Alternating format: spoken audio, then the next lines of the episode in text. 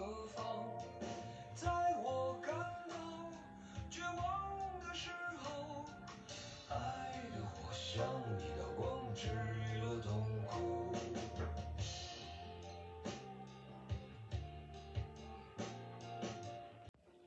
嗯，大家好，欢迎来到我的播客《爆发我拜托》。今天是周二，也是调休的 这一周，然后可能大家都工作很忙，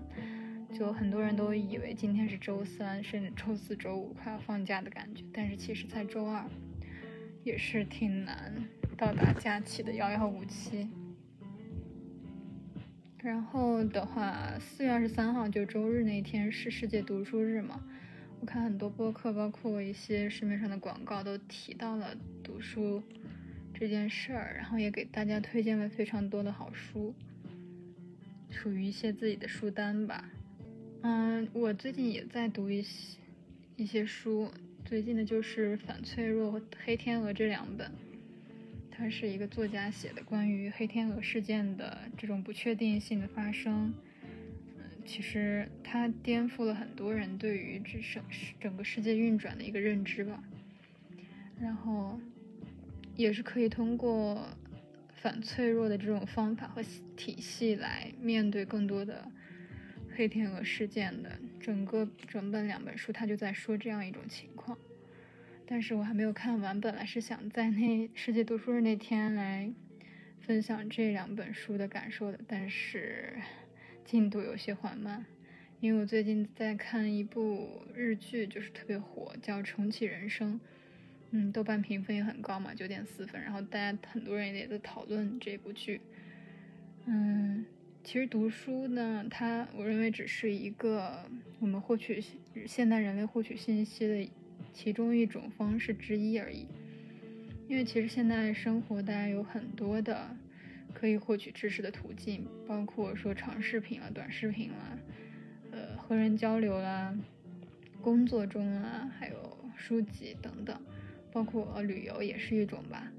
嗯，所以我认为大家不必执着于每个人都要读多少本书之类的这样一种，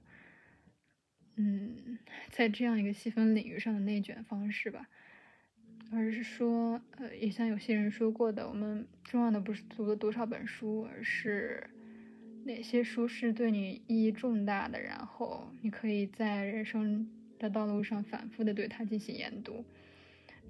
不断的从中获取一些自己的能量。其实它带给你的会是跟随你的人生变化的一种新的东西。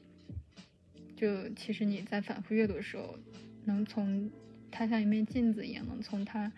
里面看到自己的很多东西。就比如说像悉达多那样的书嘛，我认为就是可以反复阅读的，随手在旁边就可以拿来阅读一下的 书。嗯，对，所以说我最近也是被，因为我在看一部剧或者看一本书的这样一个时间段里，没有办法插。插播一些其他的媒介或者其他的内容，当然我也会同时看五六本书，七八本都有。但是，嗯，一旦看进去一个东西，可能就会想把它完整的看完。所以说，今天主要还是想分享一些关于《重启人生》这部剧的很多的看法吧。首先呢，关于这部剧，嗯，我先说一下这部剧给我的一个整体的感受吧。首先就是它，嗯，当然，如果大家没有看过这部剧，但又特别介意剧透的话，那就可以不不要听下面的内容了。首先就是他对于女性友谊这件事的情的诠释，我认为在很多细节上以及整体的氛围上都是非常张弛有度，并且呃尺寸把握的很好的。嗯，像之前看那些剧。或者说，我之前感觉到的文艺作品中所描述的女性友谊，都是一种，要不然就是把这个氛围描述的特别的积极向上，特别好，然后闺蜜之间可能没有更深层次交流，而是，嗯，每天都在一起玩耍，但是好像他们没有更多的交流。像是一种表面上的客气吧，就像剧中说到的那样。然后也没有一些可以碰撞出的火花。但其实我们也知道，因为人在交往的时候肯定是会有一些摩擦的嘛。我认为这样的叙述方式其实有有一些是真的。但是关于这部剧呢，它嗯，就像很多人说到的一些细节，比如说他们在餐馆。一起吃饭聊天的时候，会有一些聊天中尬住的场景，或者说有一些不同意别的人的观点，或者说他们在，嗯，比如说在那个小福送薯条进来的时候，他们有很多话是不知道是是跟日本的文化有关还是什么，就是他们会有一些语塞的。场景说不出来话，但是都在等对方说话的那个场景，其实这是生活中嗯很真实的一个场景。然后我认为他这里就拍的特别好，特别真实，所以我很喜欢这样的细节处理。他把女友谊嗯呈现的非常真实吧，真诚。嗯，也不仅仅是这样一点对于闺蜜的诠释，还有就是他整部剧嘛的主线其实也是。围绕这四个女生展开的，虽然说前面是三个人，然后后面徐徐展开了四关于四个人的友谊，嗯，也是我们当下可以看到的比较少的那种，呃，围绕女性之间的友情话题展开的一部剧吧，主线就是这样，嗯，所以。还蛮喜欢这样的主题的，嗯，第二个大的对这部剧的一个感受的话，就是女主她总共是重来了五轮人生嘛，然后在每一次的人生里面，她的目标都是要更接近于自己想下一辈子转世仍然转世为人的这么一个目标，然后到最后一轮的时候，他认为，嗯，这件事情不重要了，重要的是。他怎么过好这么最后的一次自己重来的这个人生？整个就是一个嗯慢慢递进的一个故事状态。然后在整个轮回的过程中，重来的这么几轮，女主慢慢的就是从她想要积阴德嘛，然后做很多的好事。最初是出发点是为社会，呃，或者说为一些她能看够看到的，比如说。嗯，朋友的跟出轨的男人交往啊，或者说其他的一些琐碎的生活的小事吧，来通过这些方式来自积自己的阴德，到后面去到医学院，然后成为一个科研专家，去发现了一些细菌，能够挽救更多人的生命，到最后他。通过和自己的闺蜜，然后知道了事情的经过之后，去挽救了自己的朋友在飞机上的生命，以及在飞机上其他一百八十个人的生命。这件事，嗯，我认为在整部剧中，女主都是一步步的，她更知道了自己想要的东西是什么吧。虽然刚开始她只是一个公务员，然后过着比较平凡的生活。到重来的时候，她知道要去帮助一些人，再到后来，她在帮助的过程中，当然遇到了很多困难，就是说在特别刻苦学习的过程中，失去了自己小时候的友谊的玩伴，因为没有时间嘛。所以第三四轮他特别失望的那个瞬间，我能从他身上体会到那种他特别渴望，甚至想重来，后悔。觉得自己是不是应该花更多时间在友谊身上的这样一个信念吧？嗯，我认为在最后几轮，他是能够认识到自己生人生中更珍视的，说或者说更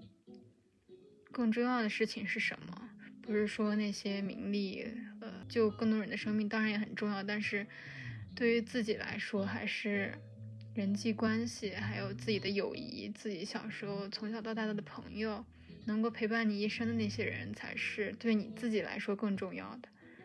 对，这是第二个东西。当然，但结局也是属于一个女主大女主的爽文的那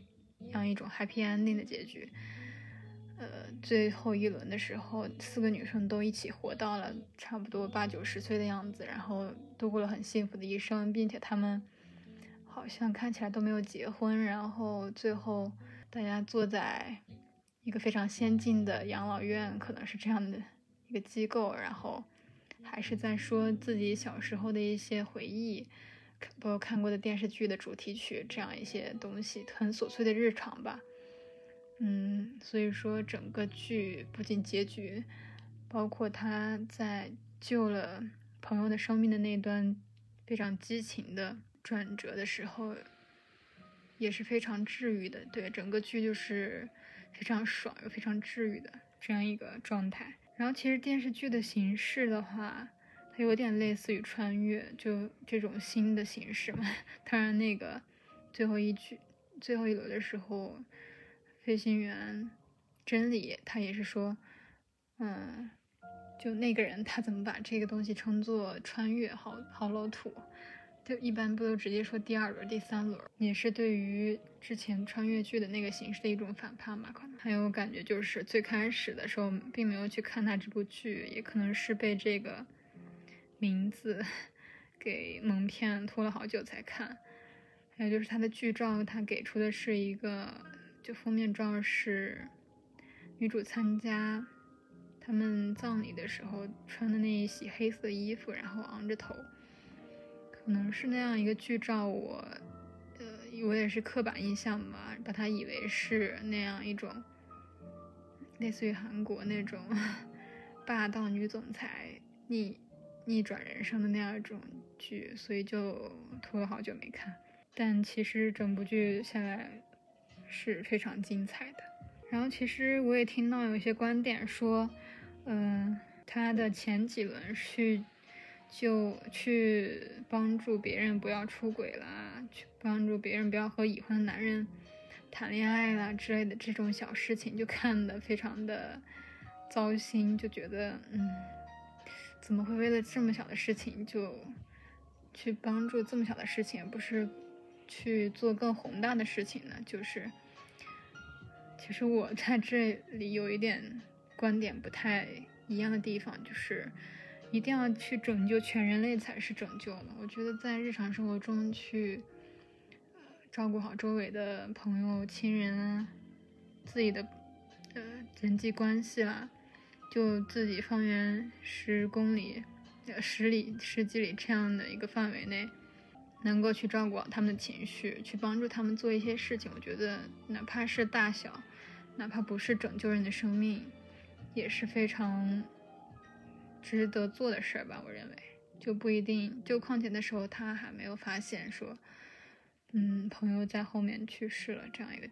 状况。对，所以可能是编剧觉得，在经历了近几年我们这种巨大的不确定性、巨大的灾难性的一些事件之后，嗯。他也能够感受到大家特别的渴望被治愈吧，然后他可能自己内心也觉得这个世界太需要一些治愈了，所以把结局包括每个细节写的都特别的好，然后特别的温情。还有一个点就是特别打动我的一点是，就在呃最后一轮人生，就是真理是第六轮，然后马美是第五轮的时候。嗯，然后他们第一次在那一轮见面的时候是在小学吧，然后，嗯，两个人互相看到对方的时候，那个音乐一起，然后特别默契的在胸前比了一个手势，一个人比的是五，一个人比的是六，并且就是这是他们之前在上一轮的时候。谈到过的一个话题，就是说，如果是知道对方是重重启人生的话，应该怎么样去表示？当时他们还是拿这么一个话题当做笑话来说的。没想到在这一轮的时候，就是这样一个场景就能够用到这样一种手势了吧？嗯，所以我在看到，也可能是他的音乐配的特别的符合，所以我。看到这一幕的时候，特别特别的感动，嗯，也是莫名的感动，就是感觉那种感觉就好像是世界上有另一个跟你经历完全一样的人，或者说非常类似的人，只有他能明白你心里在想什么，也只有他知道你经历过什么，并且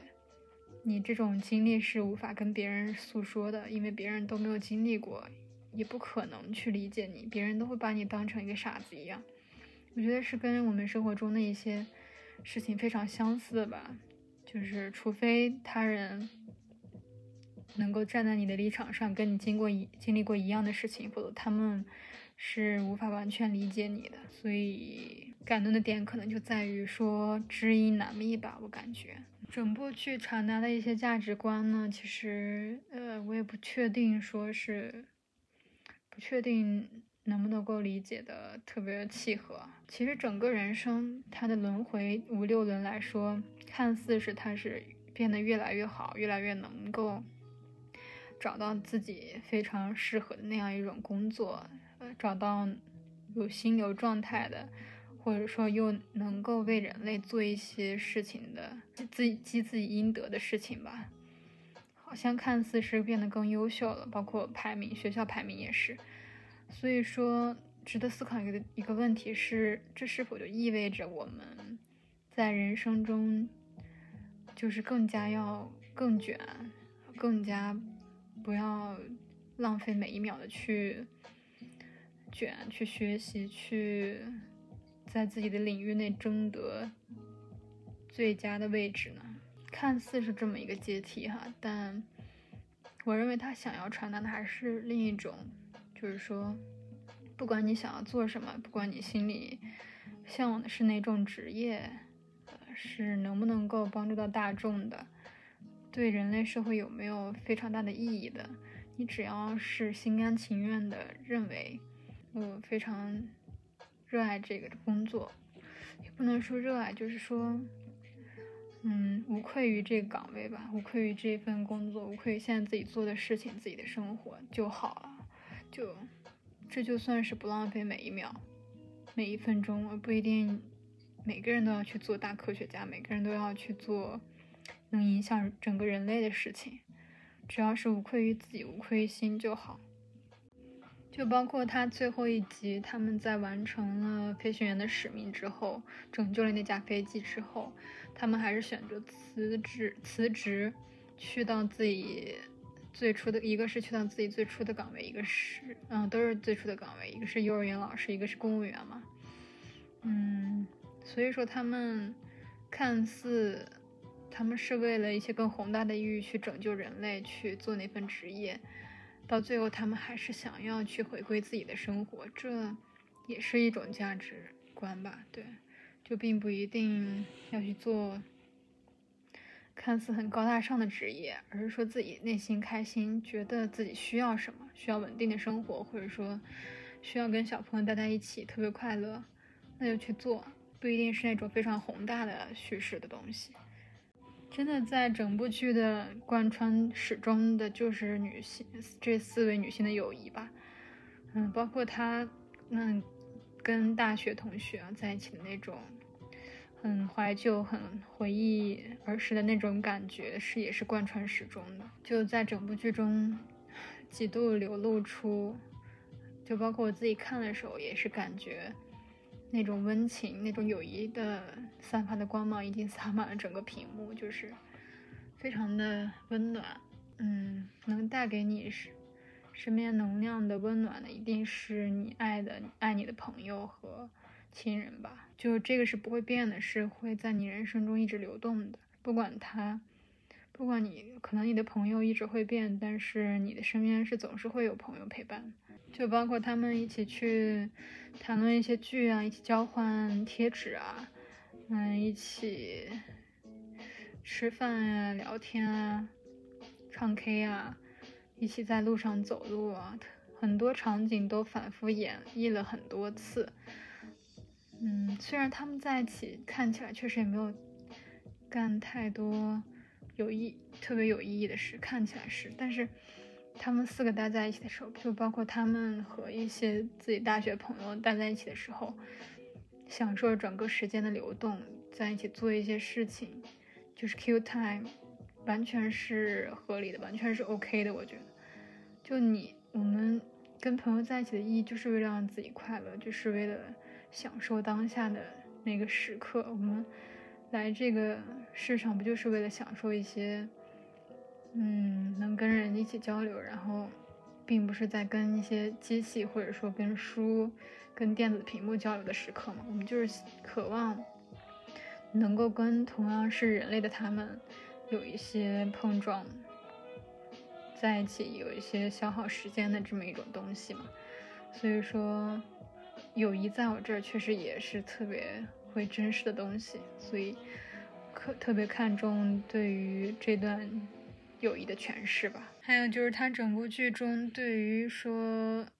嗯，也是专业的专业精神，剧情剧编剧的专业精神啦，就是埋下的埋伏都都有在后面进行一一的解答。都有在回溯 callback，所以说我觉得这个看起来就是让让观者看起来观感是非常好的，就是每个点都有对应的在后面重复，嗯，都有在解释它为什么会出现在前面第一集，比如说，所以我感觉这个手法还是特别的赞的。嗯，还有一个新奇的点就是他在每一轮的职业大概都不是特别的一样嘛，包括电视剧啊。呃，制片人、电视剧制片人、医生、科研专家、飞行员，还有公务员，还有药药厂、呃药店的人员，我认为他都是在每个职业去认真的调研过这些职业的一个内部的状况吧，所以我觉得他拍的还挺好的，就是让呃特别外行的一些，比如说这种完全对制片人的这个工作。内部的场景，不知道他们是在干什么，不知道他们的整个流程是什么样的，这样的一种人都能非常好的了解到这个场职业的工作流程，嗯，我觉得是非常赞的，也是拓宽我们视视野的一种方式吧，也是知道别人在他们的工作中是怎么推进这些流程，包括一些小的点，特别的有意思，嗯，包括那一句就是说同样是。早上十点就来的脸，就来了的脸，特别的好玩。还有整部剧中也是带着一些喜剧的色彩的，感觉特别，也是像缓和氛围吧。对，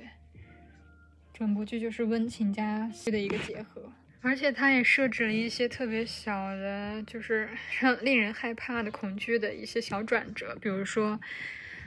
他们在互通第几轮人生的前一集，就是在。他们在便利店的时候，然后真理在便利店里面看他们的那个眼神，哟，真的有点吓到我，还以为他要做什么坏事了。当时还不太清楚他是谁嘛。然后最后一集在飞行员即将即将机长即将要上上飞机的时候，然后也有一个男士他过来说他是第二轮人生的前一集，那个瞬间也是觉得他要做什么坏事了。但其实最最后都还好，就是非常好的结局，非常好的转折，嗯，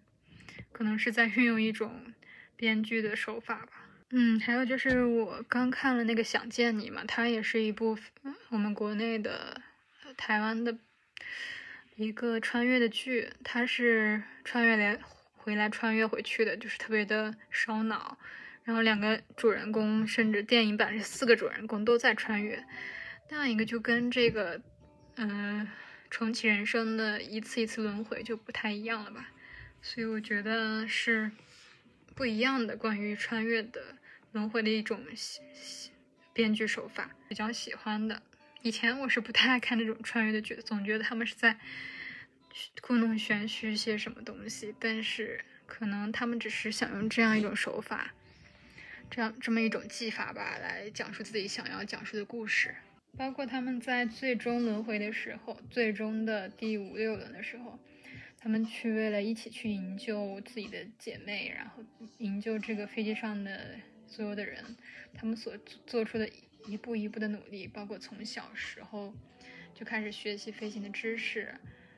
模拟一些真实的演练场景啊，包括在一些细枝末节上，比如说如何。对学姐好，如何不打扰她睡觉、拉窗帘之类的东西，嗯，感觉我特别受启发，能够特别能够激励到我吧。就是觉得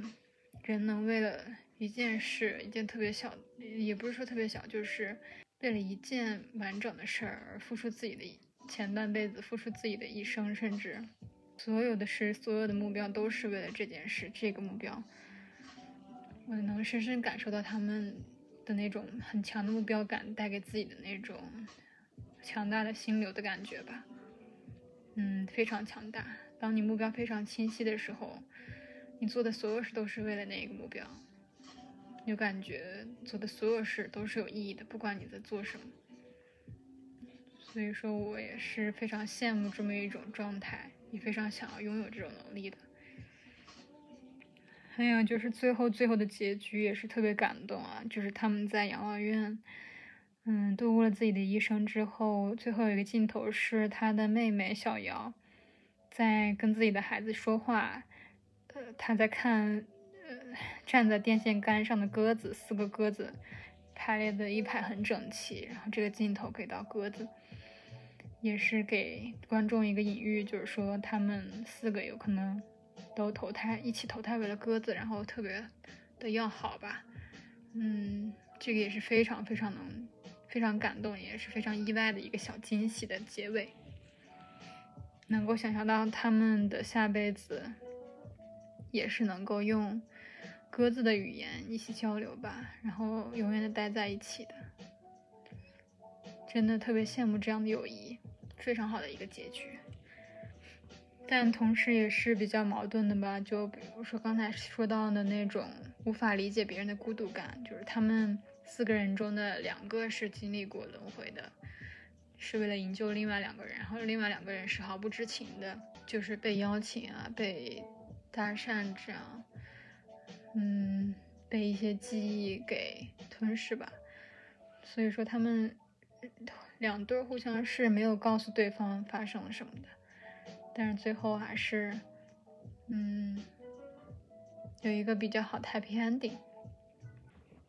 整部剧看下来，最大的感受也就是，